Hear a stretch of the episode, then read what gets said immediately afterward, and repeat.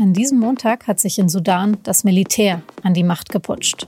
Daraufhin ist es in der Hauptstadt Khartoum zu Protesten mit Toten und Verletzten gekommen. Die Lage im Land ist extrem unübersichtlich und für diesen Samstag werden weitere Proteste der Zivilbevölkerung erwartet. Was passiert dort gerade in Khartoum? Darüber habe ich mit Christine Röhrs von der Friedrich-Ebert-Stiftung gesprochen. Sie ist vor Ort in der Hauptstadt. Sie hören auf den Punkt, den Nachrichtenpodcast der Süddeutschen Zeitung. Ich bin Franziska von Malsen. Schön, dass Sie zuhören.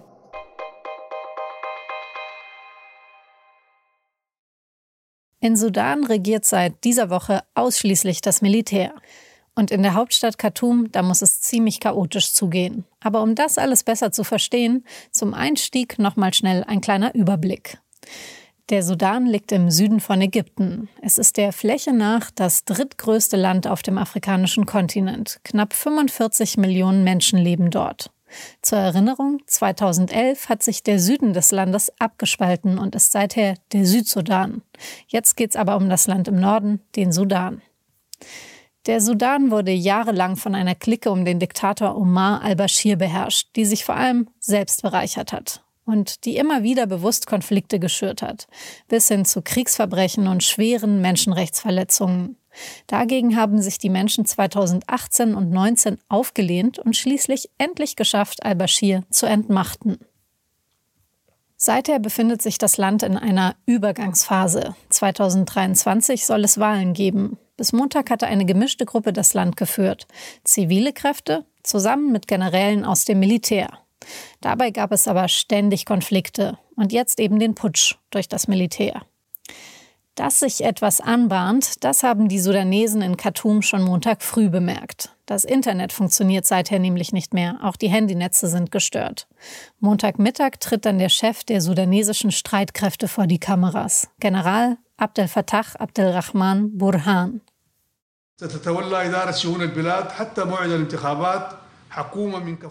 Er ruft den Notstand aus. Das Militär müsse für Sicherheit sorgen und die Nation beschützen, sagt er. Vor wem eigentlich? Das sagt er nicht. Nur eins wird schnell klar. Die zivilen Kräfte der Übergangsregierung, die haben jetzt nichts mehr zu sagen. Der bisherige Ministerpräsident Abdallah Hamdok wurde zeitweise vom Militär festgehalten. Aber warum passiert das eigentlich alles? Und vor allem, was bedeutet es für die Zukunft der Menschen im Sudan? Darüber habe ich mit Christine Röhrs gesprochen. Sie arbeitet für die Friedrich-Ebert-Stiftung in der Hauptstadt Khartoum, kurz FES. Wir haben sie Donnerstagmittag auf ihrem sudanesischen Handy erreicht, das in dem Moment immerhin funktioniert hat. Allerdings ist die Tonqualität des Gesprächs sehr schlecht. Wir haben uns deshalb ausnahmsweise dazu entschieden, die Antworten von Christine Röhrs nachzusprechen, damit man sie besser verstehen kann. Also, Frau Röss, Sie sind in Khartoum. Können Sie denn im Moment Ihre Wohnung verlassen und wie gefährlich ist es für Sie? Wir sind äh, nicht in unmittelbarer Wir sind nicht in unmittelbarer Gefahr und versuchen alle regelmäßig rauszugehen und äh, nachzuschauen, was in unseren Vierteln so passiert.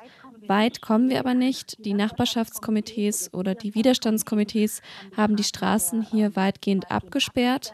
Das machen sie, um die Sicherheitskräfte am Durchkommen zu hindern. Aber natürlich beeinträchtigt das auch die Versorgungslage. Ich gehe morgens um halb sechs immer mit dem Hund spazieren und habe heute Morgen zum Beispiel, und das habe ich noch nie vorher gesehen, auch die Leute zu dieser frühen Stunde schon vor den Bäckereien anstehen sehen. Jetzt am Samstag stehen große Demonstrationen an hier und da war im Supermarkt tatsächlich auch kein Brot mehr zu haben, keine Eier, nur noch ganz wenig Wasser. Also ja, und jetzt warten wir alle. Was passiert am Samstag bei den Demonstrationen? Von wem werden denn diese Demonstrationen organisiert und was ist das Ziel? Die Demonstrationen, die Demonstrationen werden organisiert von vielen Gruppen, die tatsächlich auch während der Revolution von 2018-19 schon aktiv waren, also unter anderem von den Gewerkschaften und von den Berufsgenossenschaften, aber auch von NGOs und innerstaatlichen Komitees, also den Nachbarschaftskomitees, von denen ich ja gerade schon erzählt habe. Und das Ziel ist einfach, ein Zeichen zu setzen gegen diese militärische Machtübernahme. Zu sagen, das ist nicht das, was wir wollen, das ist nicht das, was 2019 verhandelt wurde, also eine Machtteilung von ziviler Seite und militärischer Seite. Es gab ja jetzt schon am Montag unmittelbar die ersten Proteste und hat wohl auch Tote und Verletzte gegeben. Wissen Sie da genaueres über die Zahlen und ist damit zu rechnen, dass es am Samstag auch wieder durch Gewalt, äh, zu Gewalt durch das Militär kommen wird? Also, da waren also was direkt nach der militärischen Machtübernahme hier passiert ist, das ist so ein bisschen undurchsichtig. Denn wie gesagt, also da waren erstmal die Telefonnetze alle abgestellt, das Internet war abgestellt, das Internet bleibt auch gerade noch abgestellt, was die Nachrichtenübermittlung einigermaßen schwierig macht. Das Gesundheitsministerium hat im Nachgang Zahlen veröffentlicht. Ich glaube, es war von sieben Toten und rund 140 Verletzten die Rede. Was jetzt am Samstag passiert, das bleibt einfach abzuwarten. Es gibt viele von unseren Freunden und Partnern, die wir auch jetzt als FES anrufen, die ganz, ganz besorgt sind, die sagen, ja, wir gehen auf die Straße, aber die auch besorgt sind und die Sorge haben, dass das Militär zu den Waffen greift. Andererseits weiß das Militär natürlich auch, dass es das Schlimmste wäre, was ihnen passieren könnte. Also letztendlich ist es so, beide Seiten wissen, dass sie einander nicht in die Knie zwingen können. Und mein Eindruck ist auch gerade, dass sie jetzt derzeit versuchen, relativ vorsichtig miteinander umzugehen. Also eigentlich wissen auch beide, dass Blutvergießen etwas ist, was unbedingt vermieden werden muss, denn das Militär würde damit natürlich eine hochexplosive Situation schaffen und mit einem Blutbad während der Demonstrationen würden sie natürlich jegliches verbliebene Vertrauen in diese Position auch verlieren. Verlieren. Sie haben es ja eben jetzt schon äh, kurz angerissen. Es gab eben bislang in dieser Übergangsphase jetzt eine Zusammenarbeit zwischen Militär und Regierung, das, ähm, um eben das Land weiter zu stabilisieren. Aber das hat ja eben nicht funktioniert. Und kann man sagen, warum nicht? Warum kam es jetzt überhaupt zu diesem Putsch? Und wie überraschend war das? Zu den Gründen gibt es das, was das Militär also sagt. Also zu den Gründen gibt es das, was das Militär sagt. Und dann gibt es die Interpretationsversuche aus der Umgebung. Was das Militär sagt, ist, dass sie sagen, die zivile Seite der Regierung habe es gerade nicht geschafft, die politischen und sozialen Probleme im Land zu lösen.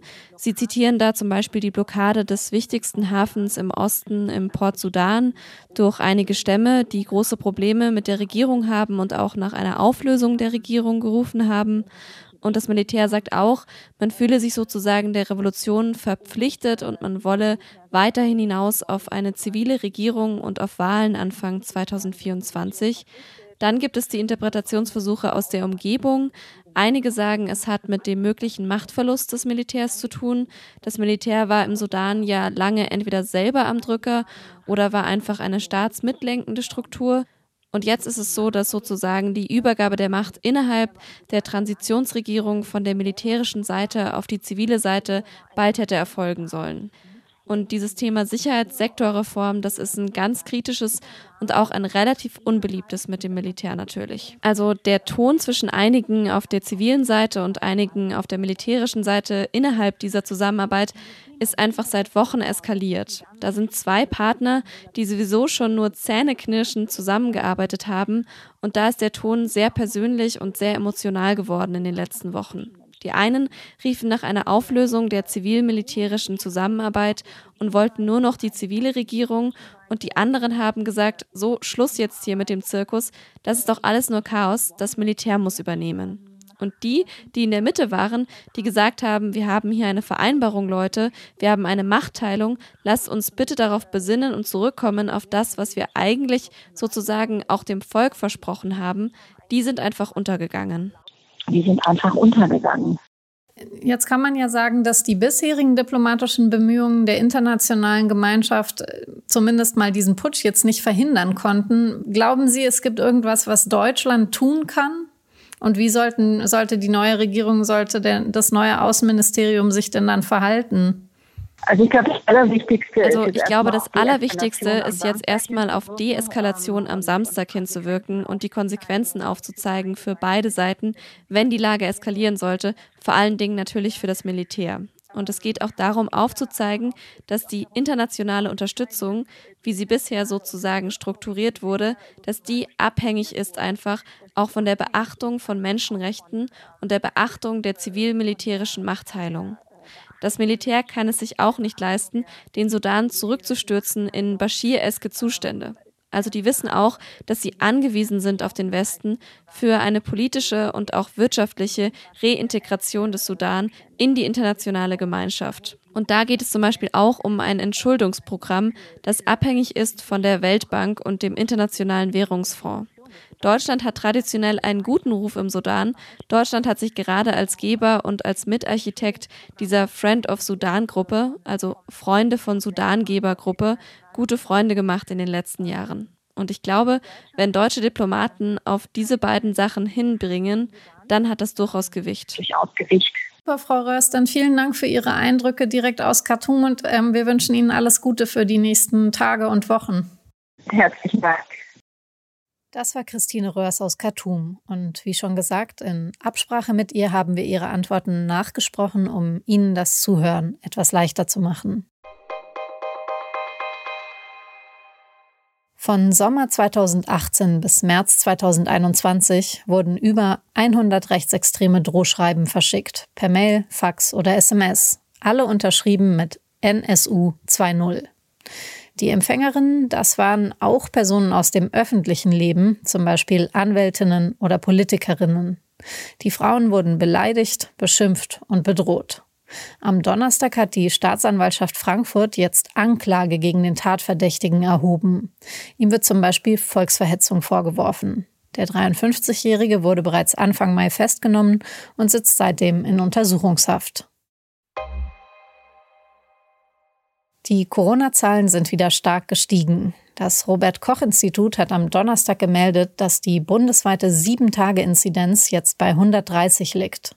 Am Mittwoch waren es noch 118 gewesen. In absoluten Zahlen heißt das, an nur an einem einzigen Tag sind rund 28.000 Corona-Infektionen dazugekommen.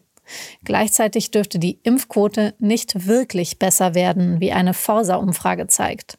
Laut der Umfrage wollen sich nämlich fast neun von zehn Nicht-Geimpften in Deutschland auch in den kommenden acht Wochen eher nicht gegen Corona impfen lassen.